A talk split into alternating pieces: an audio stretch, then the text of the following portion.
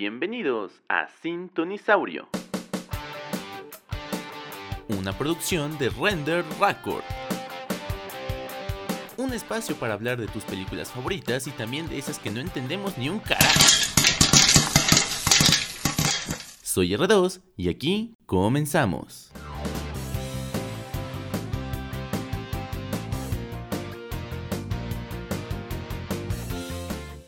Hola, ¿qué tal Raptors? Sean bienvenidos a un nuevo episodio de Sintonisaurio, su podcast de Render Record, en el cual platicamos, como ustedes seguro ya lo saben, de recuentos de soundtracks, noticias importantes, mediáticas del séptimo arte. Sucesos que vale la pena comentar y discutir con ustedes y escuchar también su punto de vista. Yo soy R2, les agradezco mucho estar escuchando nuevamente Sintonisaurio después de esta bastante larga pausa que me he dado para producir contenido, pero que tengo mucho gusto de estar aquí nuevamente y poder compartir con ustedes las palabras y las opiniones que tengo respecto al tema que seguramente ya vieron en el título del podcast. Antes de comenzar, quiero decirles que se va a ver un poco modificado todo lo que se subía y a lo que estaban acostumbrados a ver en Render Record. En general va a ser, digamos, el mismo fondo, distinta forma. Pero espero que puedan eh, verlo, compartirlo, acompañarme en esta nueva aventura, en estas nuevas actualizaciones que habrá en Render Record. Así que, bueno, sin más que decir, además de ese anuncio, comencemos con Spider-Verse.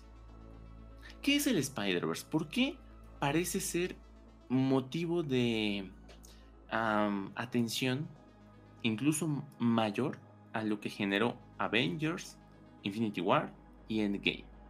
¿Por qué es tan importante la idea de juntar a distintos hombres araña en una sola película? Partamos de que el Spider-Verse ya fue visto en la pantalla grande, la película de Sony Into the Spider-Verse, una gran película que por muchos es calificada como la mejor en la historia. Sin embargo, obviamente, la mejor en la historia de Spider-Man. Sin embargo, llevar esta idea a la pantalla grande en live action sería todavía mejor. Tener a Tobey Maguire, Andrew Garfield y Tom Holland en la misma película volaría la cabeza de todo mundo. Sería un hecho fantástico, sería increíble y por eso genera tanto hype. Es increíble la cantidad de gente que tiene ganas, o que tenemos, porque me incluyo, ganas de ver esta película. Sin embargo, sin embargo, tristemente no es así de fácil. Y es que hay que recordar los antecedentes de Spider-Man. La mentira de Misterio. Cuando Misterio en Far From Home, en el tráiler incluso, dijo que venía de un multiverso, los fanáticos que ya conocían a Misterio sabían que era muy latente que mintiera, ¿no? Así funciona este personaje. Sin embargo, ¿por qué decepcionó a la gente? Pudo haber mentido con cualquier otra cosa, ¿por qué decir multiverso?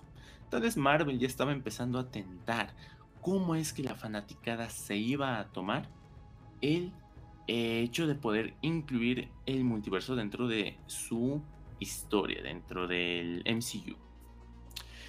Pero después tenemos WandaVision, en la cual se nos plantea eh, que Wanda había roto la realidad y tenemos a Evan Peters de regreso en el papel de Pietro, de Pietro Máximo.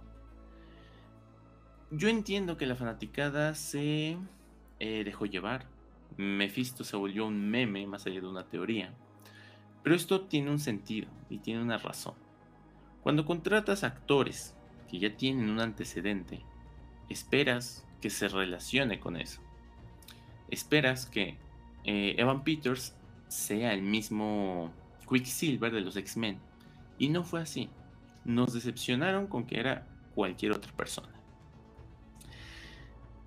Marvel ya tiene cierta tendencia a decepcionar a los fanáticos en torno al multiverso. Puede tener sus razones, pero la realidad es que lo ha hecho. Puede que esté esperando el momento adecuado, puede eh, que simplemente no se prestaba el momento, que no se prestaba el instante, la historia, la narrativa, los personajes. Pero ciertamente, Spider-Man, el Spider-Verse, es esa, esa gota que podría derramar el vaso. Si no se maneja correctamente la idea de un Spider-Verse, va a haber problemas. ¿Y qué significa manejar correctamente el Spider-Verse? Hay un punto que no se ha considerado alrededor de la idea de tener a Toby, Andrew y Tom Holland en la misma película. Y es el argumento de la cinta. Tenemos ya confirmados a los villanos Doctor Electro, el Duende Verde. Tenemos a Doctor Strange, a los amigos del Peter Parker del MCU. Tenemos a Tom Holland. Y a eso queremos agregarle otros dos protagonistas. Como que ya sería muy desbalanceado para una película de dos horas. Entonces, si los metemos todos a fuerza, vamos a tener ahí una extraña mezcla en la cual ni los fanáticos van a estar de acuerdo con que uno de sus Spider-Man favoritos haya tenido poco tiempo, no hubo desarrollo, no hubo interacción, es que el villano esto, es que se vio muy débil, y solo vamos a salir decepcionados de la película. Creo que por ahí va el hecho de que Marvel a lo mejor hasta está esperando a no tener tantos personajes que meter en una sola cinta.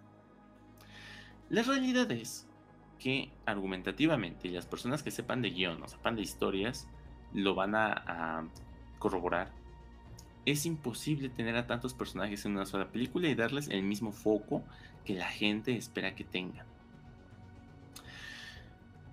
Las declaraciones que ha dado tanto Andrew Garfield como Tobey Maguire han sido contundentes. No vamos a aparecer en Spider-Man, no vamos a estar punto, maldita sea.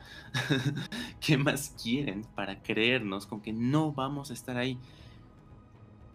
Hay razones por las cuales los fanáticos de Spider-Man dudan de las declaraciones especialmente de Andrew Garfield. Pero también considero que no está mintiendo. Puede ser una, puede ser otra.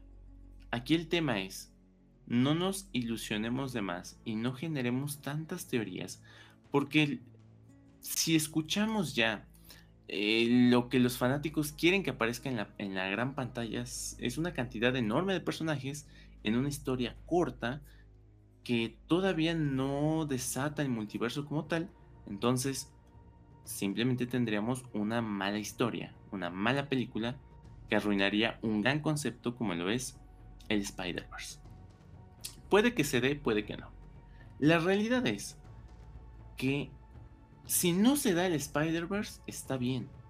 Porque Marvel entonces va a estar esperando el momento adecuado para hacerlo. Tal vez manejar una película con solo un villano y tener a los tres Spidey.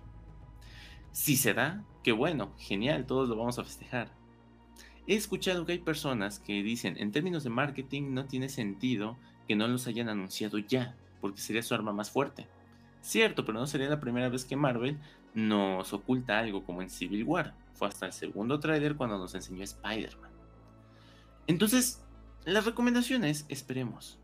Esperemos porque si seguimos teorizando, si seguimos eh, lanzando ideas sin un fundamento claro, solo nos vamos a decepcionar a pesar de que Marvel haya producido una gran película. Entonces, vamos con calma, esperemos a ver qué sucede, sorprendámonos con la película, sea buena o sea mala, pero no vayamos con la expectativa de que seguramente estará Andrew Garfield, de que seguramente estará Tobey Maguire y de que seguramente Tom Holland va a conocer a los Spider-Man de otras dimensiones. Vamos con calma, vamos a disfrutar la película y después nos sentamos a platicar. Un tema importante es Venom.